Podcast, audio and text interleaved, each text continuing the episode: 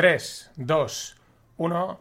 Hola, no financieros. Vamos con una lupa, con un episodio spicy, eh, picante, de los que duelen, de los que, de los que pinchan, ¿no? El tema es que hace un par de semanas, eh, pues hubieron dos piezas de contenido distintas, un tweet y un vídeo. Además, salieron muy cerca una detrás de otra, eh, totalmente desconectadas, pero apuntando a lo mismo. Y me recordaron, ¿no? La gran trampa en la que estamos metidos. El pan y circo político mediático eh, pues no descansa en evadirnos de una realidad imparable, que es que la clase media pues se está perdiendo o está desapareciendo o está sentenciada para muerte, ¿no? Sigue habiendo, pero en realidad son reductos. Eh, la clase media eh, al final es clave para el equilibrio y prosperidad de la sociedad. lo es porque, pues, primero es el camino de pobre a rico, sobre todo para aquellos que quieran dar ese salto. Eh, la clase media es clave para el equilibrio y prosperidad de la sociedad porque permite a los que están en la clase media vivir bien, como por ejemplo pues han hecho eh, nuestros padres y muchos de nuestros abuelos. Estos últimos, los abuelos, pues eh, en menor medida, pues porque antes prácticamente todo el mundo era clase pobre, ¿no? O no había, bueno, no había evolucionado, por lo menos hablo en un país como, como España, ¿no? para aquellos que quieran dar el salto, o sea, llegar a rico, al final eh, a lo que se puede considerar rico, eh, pues requiere un sacrificio, un esfuerzo, también una apuesta que pues entiendo y es normal que no todo el mundo quiera asumir, es lógico. Luego también hay una responsabilidad, ¿no? Solo hay que ver realmente la, vida que lleva la gente que tiene mucho dinero, pues que, bueno, pues tiene, tiene un lado oscuro que, no vemos, ¿no? Eh, más allá del yate y de comer en buenos restaurantes. Pero bueno, lo dicho, no todo el mundo quiere ser rico y está muy bien, es perfectamente, pues es lógico. Pero sí que todo el mundo quiere vivir bien, quiere vivir bien, es decir, quiere pues, poder acceder a vivir bien, lo que viene a ser eh, tener un poco de todo y, disfrutar y no tenerse que preocupar mucho por el dinero como digamos que puede asumirse que ocurre en la clase pobre. Es decir, todos queremos ser clase media. Es verdad que pues, es un espectro muy amplio y ahí podríamos incluso hacer subdivisiones. Decía Escotado, el gran filósofo español, Antonio Escotado, que las clases sociales eran necesarias porque el hecho de que existan varias clases lo que lleva implícito eh, es que existe eh, movilidad entre esas clases, ¿no? O sea, es algo que siempre nos han dicho, ¿no? Y están como muy vilpendiado el término de, uh, la clase social, eh, clasistas y tal, ¿no? Pero Escotado, que era pues, un gran filósofo, hacía la reflexión esta, ¿no? Es decir, ¿por qué es malo? ¿no? Y al final llegaba a la conclusión de que decía, no es malo. El hecho de que hayan clases sociales lo que quiere decir es que hay movilidad, que hay dinamismo, que hay oportunidades, que es lo importante, que puedes moverte de una a otra y eso es lo bueno, ¿no? La verdadera igualdad, la, igualdad de oportunidades, ¿no? Por eso, por eso, el mismo Escotado remarcaba el ímpetu de, comunismos y socialismos en, en eliminar las clases sociales, ¿no? En atacar totalmente a las clases sociales. ¿Por qué? Porque en ese momento se acaba el dinamismo, eh, el dinamismo social, y todo se vuelve estático y rígido. Eres pobre, te quedas pobre. Eres rico, te quedas rico.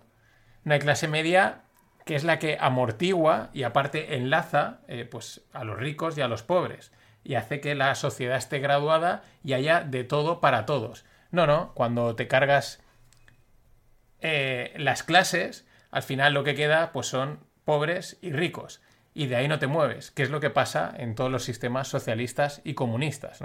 Los ricos son la élite, que son los mismos que los políticos y que son los que mandan en el país y junto a sus esbirros. ¿no? Es toda la misma gente y estás ahí o estás en el pastel o estás fuera. Estás ahí dentro, eres multimillonario o eres millonario en esos términos, eh, no lo estás, pues a pasar hambre. De ahí la importancia de que existan clases, de que haya clase media, porque mm, pues se puede gradar eh, todo. Al final, cualquier cosa, pues las hoy en día, eh, desde tus amigos, las comidas, los sitios que te gustan, no, eh, la ropa, todo lo tienes clasificado. No hay nada de malo en que hayan clases. Las dos piezas de contenido que me recordaron esta situación de la clase media, pues fueron las siguientes, ¿no? esta situación decadente. La primera, que no lo he podido recuperar, es un tweet. ¿no? he podido recuperar esta pieza de contenido. Eh, simplemente pasó por ahí rápidamente por mi, timeline y, no lo he podido recuperar pero viene a decir algo así, ¿no? Que ganar 2.000 euros al mes es el nuevo mileurista. Es verdad que suena exagerado y, y es algo exagerado, pero eso no quita la realidad de la denuncia, ¿no? O hacia dónde apunta ese ganar 2.000 euros, ese nuevo mileurista. Exagerado, pues porque la mayoría no ganan 2.000 euros, ¿no? Solo hay que ver, eh, podemos ver ahí la distribución de salarios de un informe que salió el año pasado, que tiene muchas mentiras, ¿no? Aquí hago un paréntesis para hablar de, datos y distribución de salarios, ¿no? Y podemos ver que dice el salario medio son 25.800, 25.900 euros. Eh, claro, pero el salario medio, en este caso, que saldría unos 2.000 euros, más o menos, eh, eh, claro, es una media. Entonces, ¿qué pasa? Que los salarios muy altos eh, están tirando mucho de esa media hacia arriba. Hay que irse al salario mediano, que es de 21.000, es decir, eh, muy por debajo de los 2.000 euros, pues 1.300, 1.400, por ahí estará, que es el salario mediano. ¿Qué quiere decir mediano? Pues que el 50% de la población en España gana 21.600 euros o menos, está por debajo de los 2.000 euros. Luego, el salario más frecuente es el de 18.000, eh, que esos son unos 1.000 euristas, y el, y el segundo salario más frecuente es de 16.000, ¿no? O sea, los más frecuentes están en esos 16, 17, 18.000 euros, que prácticamente, si le quitas impuestos e historias, pues te quedarán casi en 1.000 y un piquito, ¿no? Eh, 1.000, y poco, ¿no?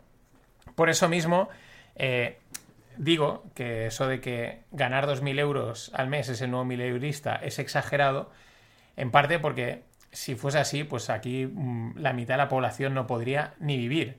Eh, vale, porque eh, los datos arrojan que pues, más de la mitad de la población no llega a esos 2.000 euros.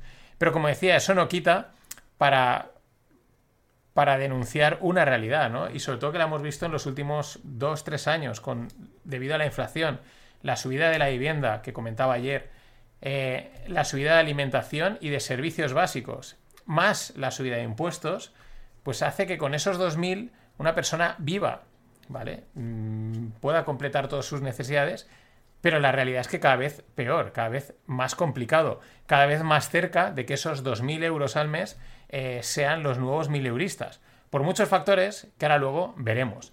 Pero mm, sí, es duro asumirlo, es duro darse cuenta es duro salir de esa burbuja porque es como que de repente, coño, los 2000 no te llegan para mucho. Ya digo, estoy proyectando y quizás exagerando un poco, pero creo que es muy acertado.